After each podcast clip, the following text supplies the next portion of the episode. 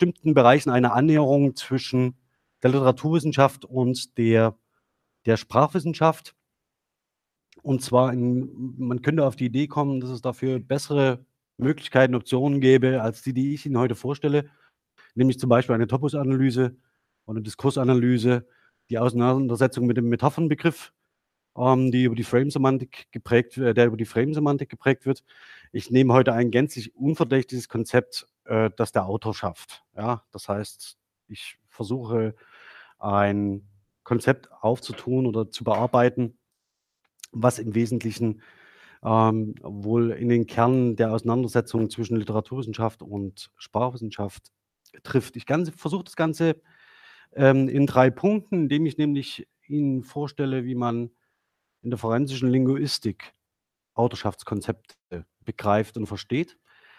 Die forensische Linguistik ist eine relativ, nee, ich würde nicht sagen relativ junge Disziplin, aber sie ist eine Disziplin der angewandten Linguistik.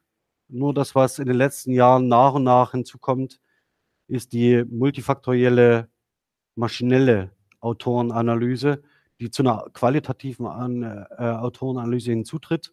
Als zweites würde ich ganz gern ähm, einen Textstil oder einen Autorenstil ermitteln. Was genau sich da dahinter verbirgt, ähm, werden Sie dann in der Analyse sehen. Ich bin hier auf Ihre Fragen, Anregungen gespannt und vor allen Dingen auf Ihre Einschätzung dessen, ob man von Textstilen oder Autorenstilen in der Art und Weise hier an diesem kleinen Korpus, Untersuchungskorpus sprechen kann.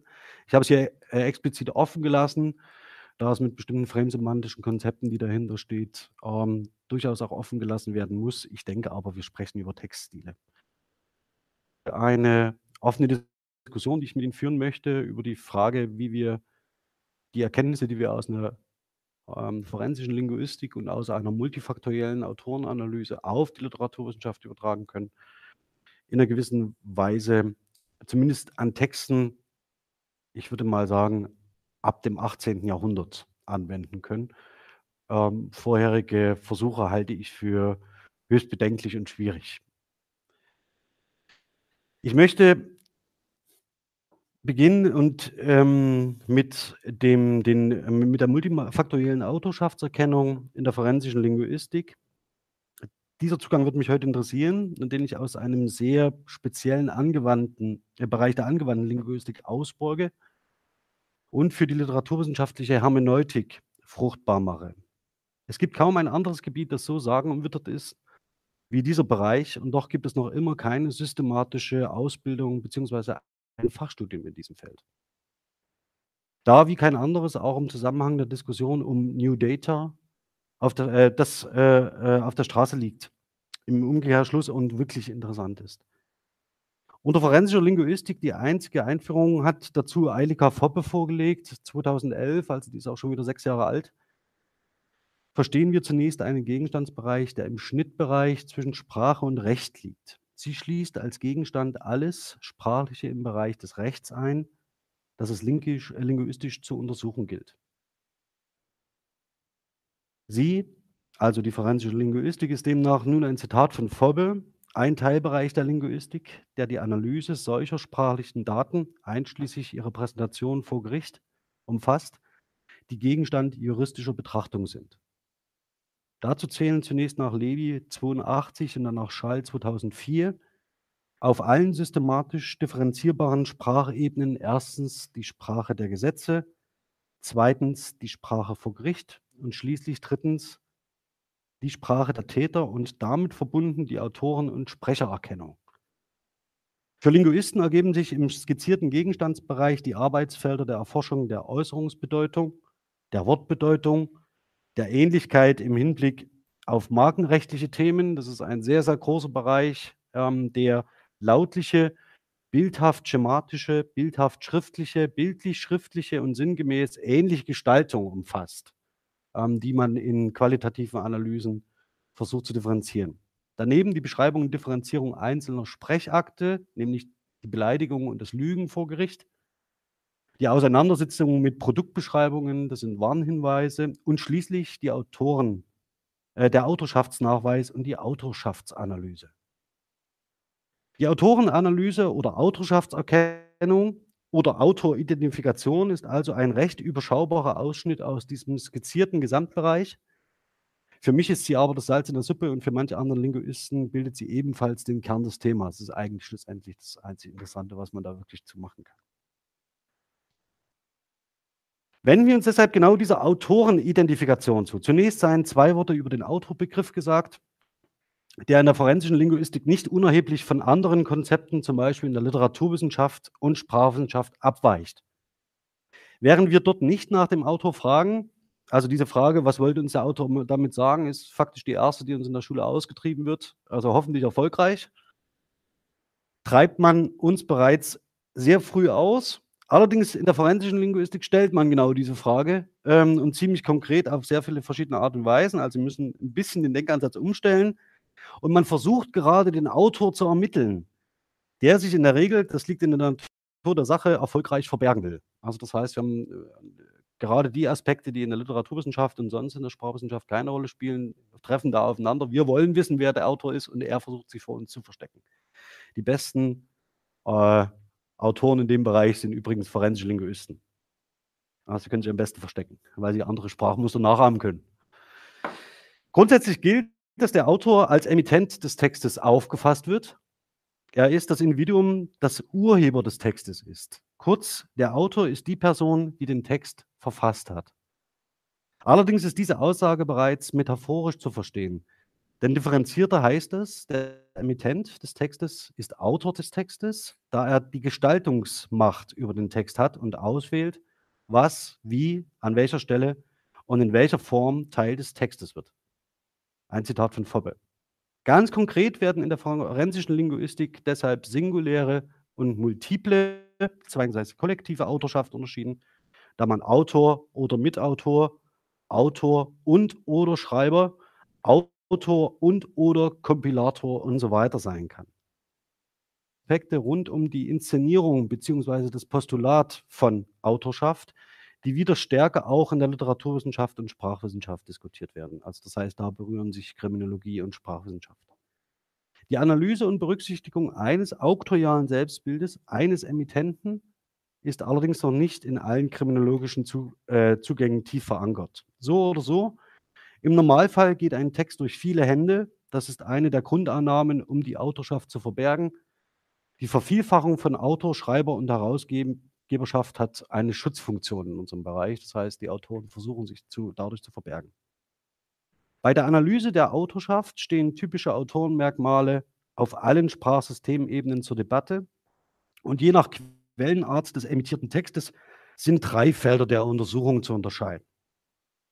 Zum einen ist die Sprechererkennung zu, äh, zu, nennen, das ist die Phonetik. Das ist das, was man üblicherweise mit einer Autorschaftsanalyse erwartet. Jemand ruft an, eine, ein Erpresser, ähm, drei Sekunden und ein Team von Linguisten hat sofort erkannt, dass es sich dabei um einen Menschen mittleren Alters mit einem Durchschnittseinkommen von 45.000 Euro handelt. Das ist das, was man aus dem Fernsehen kennt. Tatsächlich ist es ziemlich schwierig ähm, und scheitert häufig. Und deswegen ähm, ist damit heute auch noch ein sehr enges Arbeitsfeld verbunden mit drei bis vier Spezialisten im gesamten Bundesgebiet. Einen zweiten großen Bereich bildet heute immer noch die Handschriftenanalyse und Graphologie. Das ist auch sehr verwunderlich. Es ist kein, streng genommen keine Wissenschaft. Also wenn Sie zu, zu einem, zum Hand, Hand äh, wenn Sie Ihre Handschrift oder Ihre Handflächen lesen lassen wollen, ist, kommt ungefähr dasselbe dabei raus. Aber Tatsächlich ist es so, dass in einigen Fällen über die Graphologie man tatsächlich sehr viel erkannt hat. Einen prominenten Fall kann ich Ihnen heute noch ganz kurz zeigen. Ähm, man muss tatsächlich sagen, dass diese Handschriftenanalyse und Graphologie leider sehr fehlig, äh, fehleranfällig ist, aber das sind immer noch heute die typischen Standardfälle, wenn man forensische Linguistik unter, äh, ähm, äh, unterrichtet und zeigt und untersucht, wird als allererstes so ein Zettel, Waschzettel hingelegt mit einem Erpresserschreiben in Handschrift oder bestenfalls aus Zeitungsschnipseln ausgeklebt, äh, ausgeschnitten, aufgeklebt. Ähm, der bekannteste Fall der jüngsten Geschichte, das zeige ich Ihnen ganz kurz, das haben Sie vielleicht schon gehört. Wenn nicht, ähm, äh, darf ich Ihnen das durchaus empfehlen, sich damit auseinanderzusetzen. Das ist der Kreuz, sogenannte Kreuzworträtselmord ähm, in Halle an der Saale. Ähm, das ist der berühmteste Kriminal wohl der berühmteste Kriminalfall der ehemaligen DDR. Ähm, Im Wesentlichen ist es so, dass ein Junge, Lars Behnse, von einem Kinobesuch nicht nach Hause kam und einige Tage später wurde sein Leichnam, äh, zerstückelt in einem Koffer gefunden und in diesem Koffer waren Zeitungen. Und diese Zeitungen, äh, hatten auch Kreuzworträtsel faktisch und die waren zum Teil gelöst, und zwar alle von einer Hand. Das war der einzige Hinweis, den man, äh, hatte in Verbindung faktisch zu demjenigen, der den Jungen in diesen Koffer packte. Nur vollkommen unklar ist, ob derjenige auch den Jungen tötete und so weiter. Es gab ein Problem, der, äh, SPD-Parteitag stand kurz bevor und, ähm, das heißt, es wurden erhebliche Mittel freigeschaltet, um den Fall zu lösen, möglichst vor dem SPD-Parteitag in in Halle. Und deswegen hat man sich ein auf eine unglaublich Beispiel also eine beispiellose Suche des Emittenten eingelassen, indem man Schriftproben, äh, gesammelt hat und tatsächlich von Tür zu Tür gegangen ist und geprüft hat, wer in diesem Zeitraum in Halle Neustadt war. Also auch die auswärtigen Touristen und so weiter, also alle. Äh, man hat insgesamt 550.000 dieser Schreibproben eingesammelt. Also es ist, also es spottet jegliche Beschreibung. Es gibt Urteile von Kriminologen darüber. Das Ganze war nur in der Diktatur möglich, dass man faktisch in so kurzer Zeit äh, so viele ähm, Schriftproben einholen konnte. Hat eine Sonderkommission Schriftvergleich gebildet und tatsächlich hatte man nach 20.000 Proben, Sie sehen das äh, vielleicht hier an der an dem, an dem, äh, an der Probe an auffälligen Großbuchstaben, also an der Öffnung oben links zwischen Grundstrich und dann dem zweiten Strich, ähm, dass es da offensichtlich Auffälligkeiten gab, hatte man die Probe einer Schreiberin, die sich im Moment auf Usedom aufhielt. Also wir sind dann auch nachgefahren, wenn sie nicht in Halle waren. Ähm, und konnte dann den Schwiegersohn der Schreiberin überführen ähm, des Mordes. Ähm, ist ein äußerst spektakulärer Fall und einer der wenigen, wo tatsächlich durch eine graphologische äh, Untersuchung und durch einen Schriftvergleich tatsächlich ein Täter überführt werden konnte. Das Ganze ist verfilmt, Polizeiruf 110. Es gibt darüber 57 ähm, Romane und wenn Sie und Berichte, das, weil es tatsächlich einer der spektakulärsten Fälle ist, in denen die Graphologie, um das jetzt die Klammer zu schließen, ähm, ähm, wo die Graphologie erfolgreich war. Der dritte große, das dritte große Feld ist die maschinelle Autorenanalyse. Dieser werde ich mich zusammen mit Ihnen heute zuwenden. Doch um diese Einführung abzuschließen, möchte ich noch ganz kurz darauf hinweisen, welche Beweiskraft linguistische Autorschaftsanalysen vor Gericht haben. Linguistische Nachweise haben in Strafrechtsprozessen die Qualität von Indizien. Das heißt kurz, wegen eines Gutachtens wurde noch kein einziges Urteil gesprochen in Deutschland. Das ist ähm, relevant im Straf in Strafrechtsprozessen, sondern die Indizien dienen lediglich dazu, Beweise zu untermauern, zwingend notwendig, um eine Verurteilung nach Strafgesetz zu erreichen und abzusichern. In privatrechtlichen Verhandlungen sieht die Lage hingegen etwas anders aus. Hier können linguistische Gutachten erhebliche Konsequenzen nach sich ziehen. Diese Stellung im strafrechtlichen Prozess hat ganz wesentlich mit den Bewertungskriterien zu tun, nach welchen linguistische Gutachten eine Autorschaft begründen oder ablehnen, die im Wesentlichen Wahrscheinlichkeitsgrade sind. Mit an sich, äh, man differenziert hier mit an Sicherheit grenzender Wahrscheinlichkeit, das heißt, es sind so bei 80 Prozent. Mit, mit sehr hoher Wahrscheinlichkeit, mit hoher Wahrscheinlichkeit wahrscheinlich, beziehungsweise im Zweifel für den Angeklagten über die Frage der Autorschaft kann nicht entschieden werden, non-liquid. Ein anderes Beispiel, was vielleicht einige von Ihnen noch kennen, wenn nicht, auch das ist äußerst prominent, das ist der Kaufhof-Erpresser Dagobert alias Arno Funke, dem es über lange Zeit gelang, ähm, die Polizei hinters Licht zu führen durch äußerst trickreiche Technik und ähm, äh, Tricksereien bei Übergaben, was dazu führte, dass die Öffentlichkeit und die Ma Massenmedien faktisch sich auf die Seite von ihm stellten. Ja, und die Polizei nicht wirklich gut sah, aussah über mehrere Wochen. Man hatte alles von ihm. Man hatte Erpresserbriefe, man hatte Funkkontakt mit ihm, das heißt, man kannte seine Stimme. Man hatte einen Augenzeugen mit einem äh, Phantombild. Äh, ein Augenzeuge hatte ihn gesehen, man konnte ein Phantombild anfertigen. Und man hatte um die Mithilfe der Bevölkerung gebeten. Also man hatte zu der Zeit alles, was überhaupt denkbar war an Möglichkeiten, um ihn zu fassen. Es ist nicht gelungen. Ähm, man äh, machte dann psychologische Täterprofile. Das war das, ein, das erste Mal, dass man sich darauf einließ, weil man sich nicht weiter zu helfen wusste. Ähm, und in Berlin hat er dann sein Kommunikationsverhalten geändert. Ähm, das war gleichzeitig sein, sein Fehler. Und er nutzt bestimmte Fernsprecher, also Fernsprecher in einem Fernsprechernetz und war dann faktisch äh, auffindbar, indem die Westberliner Polizei an jeden Fernsprecher Polizisten stellte. Und dann war klar, irgendwann haben sie ihn. Ähm, möglicherweise wollte er sich auch finden lassen, weil, er, weil die Geldübergaben auch alle gescheitert sind. Das ist ein Fall dafür, dass man, an dem man zeigen kann, ähm, dass sie trotz, wenn sie alle Quellen haben und alle Quellengattungen bedienen können, als in der Ermittlung nicht sonderlich erfolgreich sein müssen. Ja, zur multifaktoriellen Autorschaftserkennung. Äh, den Text müssen Sie jetzt bitte nicht lesen. Ähm, das ist ein Abschnitt aus dem Skript, was ich Ihnen gerade vorgelesen habe. Das können Sie vielleicht identifizieren. Und jetzt kommen wir zu der maschinellen Sprachanalyse. Was Sie hier sehen, sind insgesamt ein Text mit 275 Wörtern. Das sind 2000 Zeichen mit Leerzeichen. Ähm, und das ist, gehen wir mal davon aus, dass Sie alle digitale Spuren mittlerweile hinterlassen, ähm, die in der Tagesproduktion erheblich über diesem Maß liegen.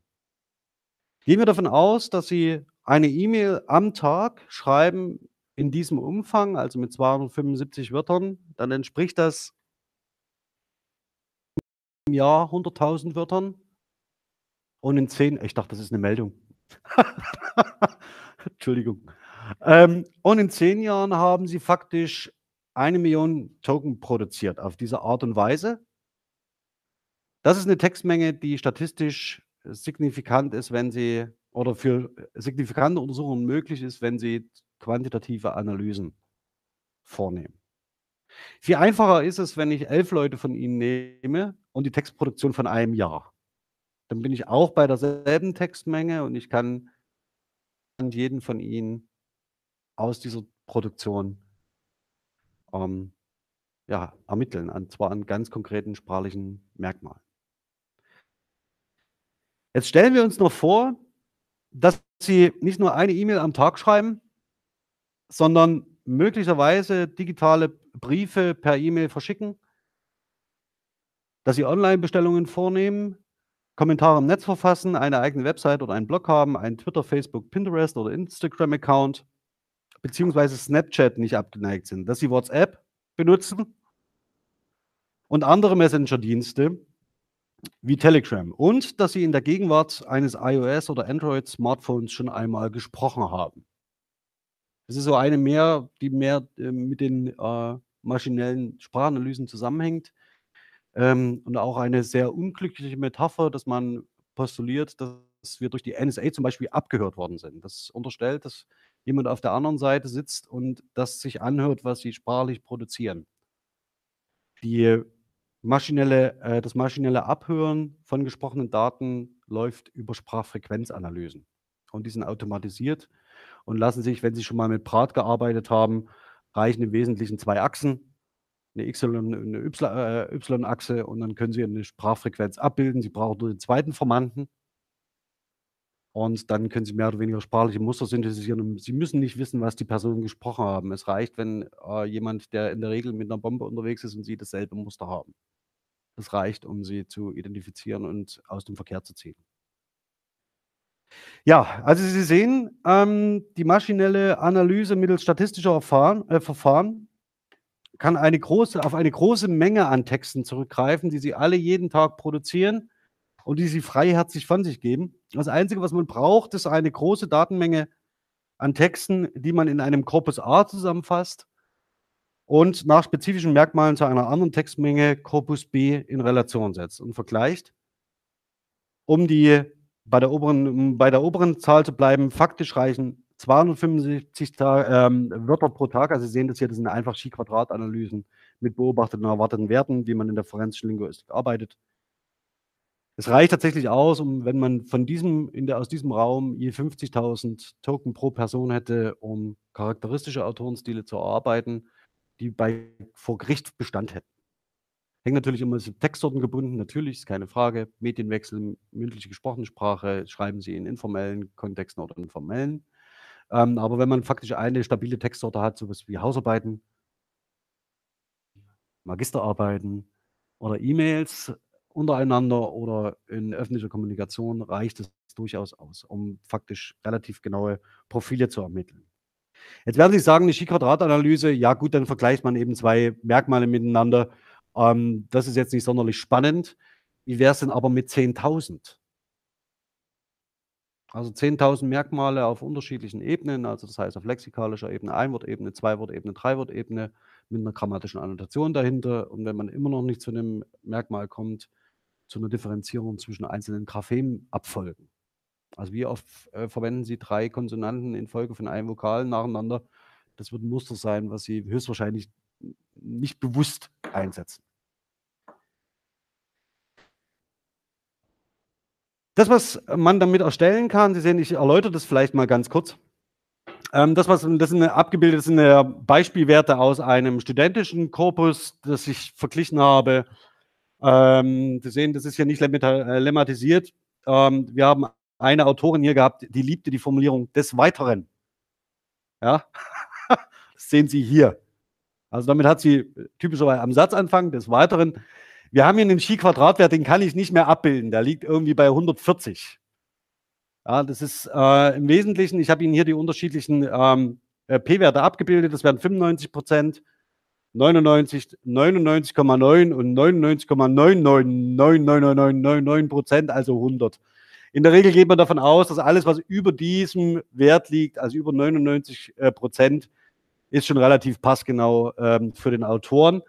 Es gibt noch einen weiteren Wert, den ich Ihnen zeigen möchte, aber erst im Weiteren. Sie sehen, dann können Sie so eine Chi-Quadrat-Profile aufbauen, womit Sie zeigen können, dass ein Autor unterschiedliche sprachliche Muster egal wie frequent oder unfrequent, äh, niederfrequent sie sein mögen, im Vergleich zu anderen Autoren relativ selten oder relativ häufig benutzt. Das ist Chi-Quadrat gibt da keine Auskunft dazu.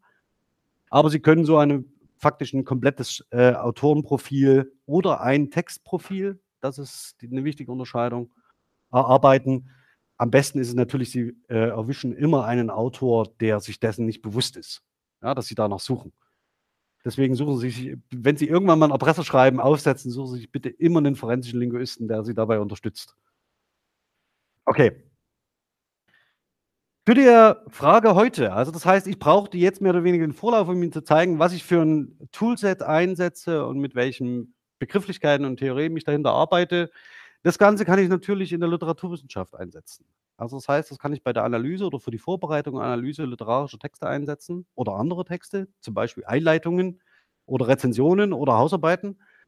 Aber man kann sich zum Beispiel die Frage stellen, was einen literarischen Text oder einen literarischen Text eines Autors von literarischen Texten anderer Autoren unterscheidet und kann, dafür will ich werben, ähm, dies zumindest als Hypothesengenerator nehmen. Es ist, äh, ich bin nicht der Vertre äh, Meinung, dass Daten für sich sprechen und dass ich Ihnen feine Graphen zeige und sage, das ist mein Ergebnis, guten Tag, sondern wichtig ist, dass das, was ich Ihnen vorführe hier, nur zur Formulierung von Hypothesen dient, die Sie dann in anderen Interpretationszusammenhängen ausnutzen können.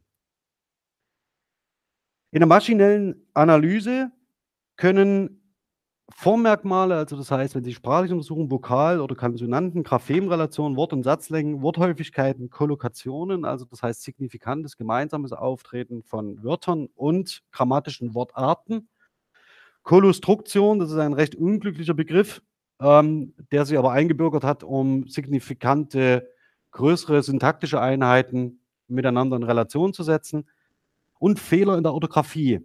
Grammatik, hier vor allen Dingen ist die Aussprache von ähm, oder ist die Fremdwortphonologie ein ziemlich sicherer Indikator, wenn Sie, wenn Sie sprechen und die Fremdwortphonologie ist ein ziemlich sicherer Indikator, um äh, Sprecher zu identifizieren. Ähm, können hier verglichen werden. Die Vorteile liegen auf der Hand. Sprachlich auch den Emittenten unbewusste Muster. Das ist der Punkt. Unbewusste Muster können durch maschinelle Analysen herausgearbeitet werden. Die Autorschaft kann auf der Basis unterschiedlichster Merkmale mit sehr hoher Wahrscheinlichkeit ermittelt werden. Der Nachteil ist, dass Sprachspuren in relativ großem Umfang notwendig sind, was gleichfalls für, äh, Vergleichsproben gilt. Ja, also wenn Sie nur geringe Probengrößen haben, dann können Sie so nicht arbeiten. Wie aber oben skizziert, läuft die Zeit da gegen jene, die aus verschiedenen Gründen Autorschaft verbergen wollen. Das heißt, je länger wir dem digitalen Paradigma leben, umso unwahrscheinlicher ist es, dass sie irgendjemandem entgehen können.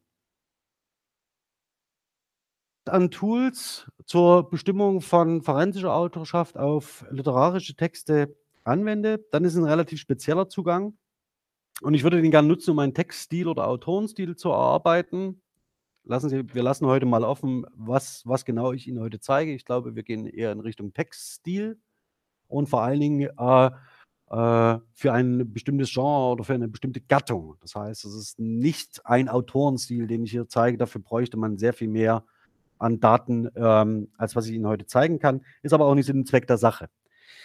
Ähm, Initiativen wie Literaturlinguistik zum Beispiel bemühen sich darum, die Trift zwischen Literatur und Sprachwissenschaft zu verkleinern, indem man in übergreifenden Fragestellungen zeigt, dass die je verschiedenen Perspektiven auf den Gegenstand und Aneignungen sehr fruchtbar sein können.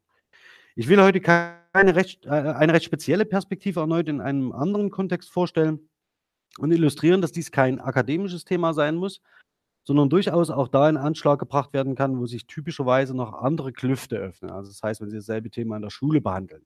Das ist äh, auch eine Möglichkeit, wenn Sie, wenn jemand von Ihnen in, in, in, in den Schulunterricht geht und Sie haben äh, Kinder, die sich nur für Matnat interessieren äh, und mit dem Deutschen oder mit deutscher Literatur oder mit Literatur generell überhaupt nichts anfangen können. Ja? Also sagen, was soll ich damit? Was ist das? Ähm, können Sie mit diesen Methoden ähm, auch Interessenten finden für die Analyse von Texten. Für mich soll die Frage leitend sein, was korpuslinguistische Methoden leisten können, wenn man sie nutzt, um Hypothesen zu generieren und Untersuchungen auf eine saubere, empirisch fundierte Datenbasis zu stellen, dass ich dabei mein ganzes Set an Tools nutze, mit dem ich in anderen Kontexten Autorschaftserkennungen durchführe, muss ich niemandem verraten. Dafür Ihnen verrate ich es jetzt. Eine dieser Fragen könnte beispielsweise sein, welche sprachlichen Merkmale unterscheiden Goethes Faust 1 und 2 von Dramen seiner Zeitgenossen? Das ist eine relativ einfache Fragestellung. Die können Sie vermutlich auch mit, ähm, mit Papier ähm, und Stift lösen. Einfacher geht es freilich maschinell. Welche Mittel werden verwendet, die die Texte von denen Lessings oder Schiller unterscheiden? Welche sprachlichen Muster werden Goethes Texte von denen Heines oder Kleist differenzieren? Der übliche Zugang zu diesen Fragen ist meist intuitiv, das heißt, man mutmaßt ausgehend von gesammelten Erfahrungen, Leseeindrücken oder sehr viel akribischer Handarbeit, gestützt durch die Position der Sekundärliteratur, darüber, wie die Sprache Goethes, das hört man, das hört man häufiger, die Sprache Goethes oder die Sprache Schillers oder im letzten Jahr die Sprache Luthers sei. Das ist so das wird so hingestellt in der Hoffnung, ähm, dass man möglicherweise den Kern der Sache trifft. In Summe aller möglichen Meinungen zu diesem Thema nähert man sich dann diskursiv Antworten an, die intersubjektiv verhandelt werden können, mit dem Gegenstand nicht zwingend etwas zu tun haben müssen. Als forensischer Linguist schreckt man diesbezüglich allerdings vor nichts zurück. Deshalb kann ich offen fragen, welche Konsequenzen es hätte, wenn man ähm, zusätzlich sprachliche Besonderheiten der goethischen Dramen einfacher rechnen könnte, um Interpretationsansätze zu entwickeln oder vorliegende Interpretationen zu bestätigen oder zu korrigieren. Was wäre, wenn man zu neuen Aussagen über diese Texte käme? Faktisch unterscheiden sich Fragen wie diese nicht von denen der forensischen Linguistik, die unter anderem in multifaktoriellen Analysen Autorschaftsprofile erstellt. Und das möchte ich heute mit Ihnen an den genannten Beispielen tun. Ausgangspunkt sind frei zugängliche Texte, die ich hier vergleiche. Die Räuber und Wilhelm Tell, Gottfried Ephraim Lessing, Emilia Galotti, Minna von Barnhem und Nathan der Weise, Heinrich Heine, Almansor, Heinrich von Kleist, Penthesilea, der zerbrochene Krug und der Prinz Friedrich von Homburg. Franz Grillparzer, Der Traum, ein Leben, sowie Johann Wolfgang von Goethe, schließlich Faust 1 und 2. Wir sehen, das ist eine recht große Spannbreite. Wir decken unterschiedliche Genres ab, unterschiedliche Episoden in der Literaturgeschichtsschreibung. Im Wesentlichen, bis auf Grillparzer, der fällt ein bisschen hinten raus, ähm, ist es aber so, dass sie relativ nah beieinander stehen und es handelt sich alles um, es sind alles Dramentexte. Eine gewisse Vergleichbarkeit mit ein bisschen Fantasie ähm, darf man also ähm, annehmen zunächst. Ähm, und tatsächlich wird es so sein, dass die Gestaltungsmöglichkeiten, Gestaltungsfähigkeiten, gleiches können Sie, Sie können im Übrigen dann auch ermitteln, ob äh, die, welche Texte von Shakespeare sind und welche nicht. Das wäre dann so eine typische Plagiats, ein typischer Plagiatsfall. Aber das will ich mal hinten runterstellen. Jedenfalls, diese Liste ist noch beliebig erweiterbar. Sie können das Set auch anders stellen. Aber wenn man der Frage hier nachgeht, werde ich Ihnen einige äh, Strukturen zeigen, die durchaus überraschend sind. Was nutze ich dafür? Ähm, in einer multifaktoriellen äh, Autorenanalyse, die ich in diesem Kontext nutzbar mache, ähm, brauche ich zur Berechnung der Gemeinsamkeiten und Unterschiede folgende Tools, die alle frei verfügbar sind. Das heißt, das ist was, was mir für die akademische Lehre so wichtig ist, dass ich nicht sage, Sie müssen jetzt programmieren in Perl und Python, sondern bitte benutzen Sie doch Tools, die Sie frei verfügbar für sich jeder nutzen können, die Sie alle innerhalb weniger äh, Minuten beherrschen. Das erste ist der sogenannte End-File-Converter. Dieses Tool hilft dabei, in den gängigen Formaten, also PDF, Doc und ähm, Text, für die äh, diese Daten die für die maschinelle Analyse vorzubereiten. Also es konvertiert es in Textfiles. TagEnd, dieses Tool wird verwendet, um Corpora zu lemmatisieren. Das ist relativ wichtig. Das heißt, man führt sie auf eine sprachliche Normalform zurück. Es werden Konjugationen, Flexionsendungen und so weiter getilgt. Sie ermitteln faktisch die Types in diesem Korpus. Und das Letzte, das was wichtig ist mit TagEnd, Sie können einen Korpus komplett grammatisch annotieren. In einem Part of Speech Tagging, das ist mal besser und mal schlechter, mal fehlerhaft, mal nicht so fehlerhaft, aber die Fehler sind systematischer Natur und das heißt, wenn Sie darauf hinweisen, dass die Fehler systematischer Natur sind, können Sie auch mit Fehlern systematisch rechnen. Das heißt, bitte fangen Sie nie an, manuell das Tagging zu bearbeiten bei Korpusgrößen dieser Art. Also wenn Sie so 500.000 Token haben und dann fangen Sie an, das manuelle Tagging des Tree Taggers oder des äh, Part of Speech Taggers zu verändern. Wenn Sie noch eine Stufe weitergehen und über maschinelles Lernen gehen und Ihren Tagger trainieren, ähm, dann sieht das anders aus. Aber bei diesem ersten Schritt tun Sie das bitte nicht. Mit Endkong, das ist das letzte Tool, das kennen Sie vielleicht, ähm, zählen wir an dieser Stelle nur. Ähm, und auch werden wir es dazu benutzen, um N-Gramme auf lexikalische und auf grammatische Basis zu ermitteln. In Excel, das haben Sie vorhin schon in zwei Beispielen gesehen, berechne ich jede, äh, lediglich die Signifikanzen auf dem Chi-Quadratwert plus die beobachteten und erwarteten Werte. Alternativ können auch Tabellenkalkulationen unter OpenOffice oder Google Sheets verwendet werden. Ich bevorzuge aber nach wie vor Excel. Basis des Ganzen dass sie ist, dass sie Signifikanztests durchführen und mit entsprechenden äh, Hilfsmitteln ein Korpus vorbereitet haben.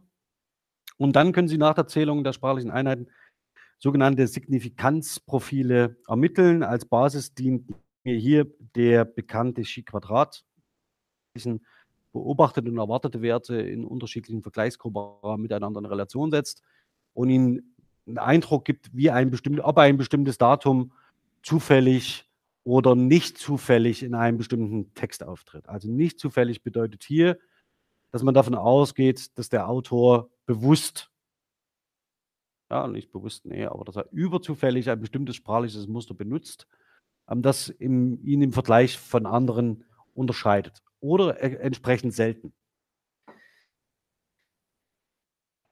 Das ist nochmal ein so ein Blick. Sie sehen hier, ich zeige Ihnen das nur ganz kurz. Das ist faktisch ein Tabellensheet äh, mit 10.000 Einträgen. Diese 10.000 Einträge in dem Grundkorpus ähm, bilden faktisch die Basis.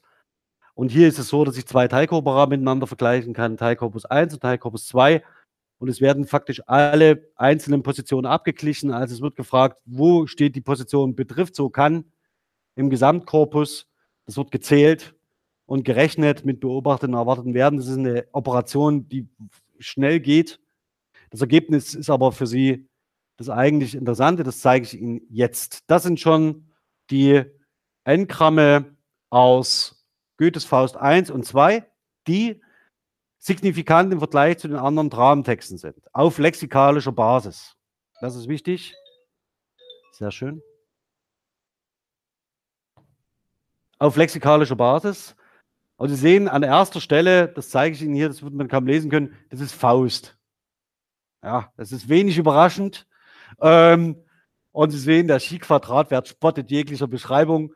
Natürlich ist dieser Eigenname ähm, äh, hochsignifikant und vor allen Dingen ähm, sehen Sie das hier, das ist die Differenz zwischen den beobachteten und erwarteten Werten. Das heißt, Faust wird häufiger als vermutet benutzt im Faust. Das nächste ist äh, ein Chor, das sehen Sie ja auch. Ich suche mal eins raus, was er selten benutzt. Ähm, Margarete auch häufiger, ja klar. Er und sie. Ja, das sind Personalpronomina, die Sie benutzen, um zu berichten. Also das heißt, er geht da und dahin. Das heißt, Sie haben eine Sprecherinstanz, meistens äh, eine Sprecherinstanz, die über jemand anderen spricht. Die scheint es in den Fausttexten seltener zu geben. Und zwar signifikant. Das heißt, die Fausttexte unterscheiden sich von den anderen Texten, die ich Ihnen gezeigt habe, dahingehend, dass die Personalpronomina er und sie seltener vorkommen. Und zwar deutlich. Das also äh, nur, äh, um, um das mal das Ganze mal zu erläutern. Sie sehen, ähm, ich stelle Ihnen jetzt noch einige äh, Befunde vor. Ja, also wir beginnen mit den lexikalischen Einheiten, wie hier. Die sind überhaupt nicht aussagekräftig. Das macht im normalen, also wenn Sie jetzt eine forensische Linguistik, man würde damit überhaupt niemand mehr anfangen. Ähm, denn mit lexikalischen Einheiten können Sie bestimmte thematische Zusammenhänge sehr wohl verkehren. Also wenn Sie E-Mails schreiben und Sie sind Gärtner, werden die sich auf der lexikalischen Ebene sehr wohl von denen unterscheiden, die zum Beispiel ein Germanistikstudent schreibt, beruflich. Insofern zeige ich Ihnen das nur, um diese Profile hier ganz kurz zu erläutern. Nichtsdestotrotz, auch wenn der Faust als Eigenname häufig genannt wird und statistisch signifikant ist, ähm, dann gibt es andere Ein äh, Trivialitäten und Einzelwortschicksale. Ähm, allerdings, folgendes ist äußerst auffällig das Auftreten von es und sich als Reflexivmarker, also sich als Reflexivmarke hier. Das haben wir auch sehr häufig und es als heraus. Ähm, das will ich aber jetzt gar nicht weiter nachvollziehen. Wir haben ein sehr häufiges Auftreten der Konjunktion und und der Personalpronomina, das, was ich schon gesagt hatte, der äh, von er und sie, dass diese in den Texten fehlen. Jetzt kommen wir zu einem Spezifikum der maschinellen Autorschaftsanalyse. Ein Fehlen von Elementen in Texten können Sie in der lesenden Beobachtung eigentlich schwer ermitteln. Also das ist eine Operation, die, äh, für die Sie sehr lange Erfahrung brauchen und möglicherweise im Vergleich mit anderen Texten das durchaus sehen, aber nicht messbar, würde ich jetzt mal sagen, ja, sondern das sind wir eher an so einem intuitiven Zugang vielleicht auch über das Zählen. Auf Papier. Also man könnte unterstellen, dass dieses letzte, die letzte Beobachtung, nämlich das Fehlen von Personalpronomina oder das häufigere Auftreten von Personalpronomina der dritten Person in den anderen Texten, das ist noch nicht ganz klar. Ein Indiz dafür ist, dass die goethischen Dramen durch eine besondere Dialogizität ausgezeichnet sind. Also dass die Figuren eben nicht häufig über andere sprechen, sondern sehr häufig miteinander. Wofür stützend auch das hohe Auftreten zumindest der, des Personalpronoms wir spricht. Wir ist ebenfalls recht häufig, zeige ich Ihnen. Moment, hier. Hier haben wir wir. Ebenfalls deutlich signifikant. Also wir liegen hier bei 120. Das ist fern von Gut und Böse. Ähm, und wir haben eine ähm, deutlich mehr, ein höheres Auftreten als erwartet. Die 50 auffälligsten sprachlichen Merkmale auf Einwortebene sind Merkmale, deren Auftretensverteilung Faust 1 und 2 für den anderen Dramen höchst signifikant scheiden. Ich zeige Ihnen jetzt das nächste. Das ist ein lexikalisches Bigramm. Goethes Fausttraum gegen Schiller, Heine, Lessing, Grillparzer und Kleist. Von denen durch viel Handarbeit oder nicht durch vermeidbaren Fehlern wie mögen auf Position 11 oder der Doppelangabe, das sehen Sie, Position 11 ist mögen. Das ist magen, da hat er das Sonderzeichen nicht erkannt, der Tecker. Äh, oder sie, sie, das ist eine Doppelung des Personalpronoms. Ähm, abgesehen stellt sich schon bei den Bigrammen auf lexikalischer Ebene der typische Effekt ein, dass hier Eigennamen eine große Rolle spielen. Also der Prinz von Homburg oder Prinz von. Also sehen Sie, der Prinz von Homburg wird zerlegt im Bigramen, das sind die ersten, das sind die ersten, ja. Der Prinz von Homburg, der Prinz, ja, taucht bei Goethe selten auf. Ähm, von Homburg auch sehr selten. Und der Prinz von ähm, taucht auf, äh, taucht genauso äh, selten auf wie von Homburg. Ja, das liegt irgendwie in, auch in der Natur der Sache. Ähm, das heißt, wenn Sie irgendwann äh, einmal so eine Analyse machen, bleiben Sie bitte ja nicht bei diesen lexikalischen Einheiten stehen. Es wird Ihnen nichts helfen, weil Sie dann vermutlich Spezifitäten dieses Einzeltextes oder eines Einzeltextes herausarbeiten, was zwar schön ist, aber in der, der Sache nicht dienlich. Die Beispiele referieren alle auf Kleist und lassen sich faktisch natürlich nicht in äh, Goethes Texten nachweisen. Interessant ist aber ein Bikram, das ich vorher so nicht auf dem Schirm hatte, äh, und das ist eine jede. Eine jede ist ein lexikalisches Bikram, das ziemlich äh, signif also signifikant ist und häufiger als erwartet bei Goethe auftaucht. Eine jede. Das würde ich jetzt nicht interpretieren wollen, ähm, was das bedeutet, aber das wäre faktisch so ein, so ein Anker, in dem man sagt, da könnte ich äh, eine Untersuchung anstoßen. Ich komme aber auf das, was ich Ihnen eigentlich zeigen will, komme ich noch zu sprechen. Ähm, man bringt diese wahrscheinlich nicht mit Goethes Texten in Verbindung. Das ist eine jede hier nochmal deutlich. Und die würden vermutlich einer genauen Lektüre bereits entgehen. Also die würde man nicht in den Texten ausmachen als typisch für goethische Dramentexte. Oder für den Faust 1 und 2, muss ich sagen. In einem zweiten Schritt werden jetzt diese Stellen in einem Originaltext zu prüfen, um mögliche Hypothesen für eine Interpretation aufzubauen. Das wäre genau da, wo man sagen könnte, das wäre ein Ergebnis, was wir euch an die, Literatur, an die Literaturwissenschaft übergeben könnten und sagen, zeigt uns mal, was ihr daraus macht. Ja, also wir haben ein typisches Bikram, was für Goethe typisch ist, und je, äh, eine jede. Was macht ihr daraus? Ähm, ein erster Anhaltspunkt für eine solche ist zumindest äh, durch diesen Fund gegeben. Ähm, die Lexikale, ein Überblick über die lexikalischen Trigramme schließlich bringt uns an den Rand der Aussagekraft dieses Musters, das heißt die lexikalische Dreiworteinheit. Hier sind statistisch allesamt äh, die Belege alle noch äh, signifikant, aber die lexikalischen Trigramme sind hinsichtlich ihrer Interpretationskraft schon deutlich eingeschränkt. Dennoch, auch wenn man hier auf dieser Ebene nicht mehr zwingend mit Auffälligkeiten rechnet, entdecken wir Vorlieben für bestimmte sprachliche Muster, deren genaue Interpretation man weiter verfolgen könnte. Zum Beispiel, da liegen die. Hier lemmatisiert, das könnte sein, da liegt der, da liegen die, da lag das und so weiter. Das heißt, es ist ein bestimmter Blick auf eine äh, Beschreibung, also wird etwas beschrieben ähm, und da geht es offensichtlich also um ein ganz typisches Trigramm, was äh, Goethe verwendet. Da lagen die, da lag der, da lag das. Spannend wird es aber, wenn man die Korpusdaten grammatisch äh, annotiert.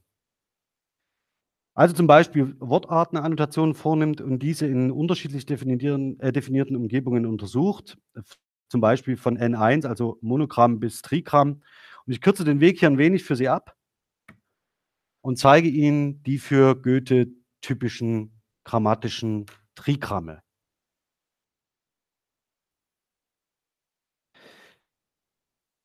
Diese Herangehensweise hat den Vorteil, dass man von der lexikalischen Ebene abstrahiert.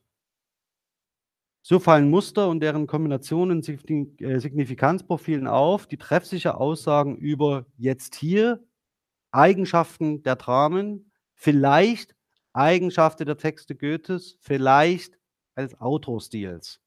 Ja, so eines zumindest eines markanten Elements das man überall wiederfinden kann, mag sein. Hier sind wir aber bei den Traben Faust 1 und 2.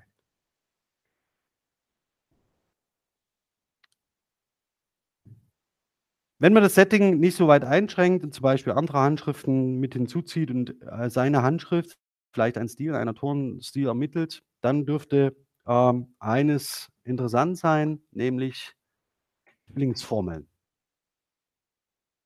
Nomen und Nomen. Ja, die Kombination typischerweise.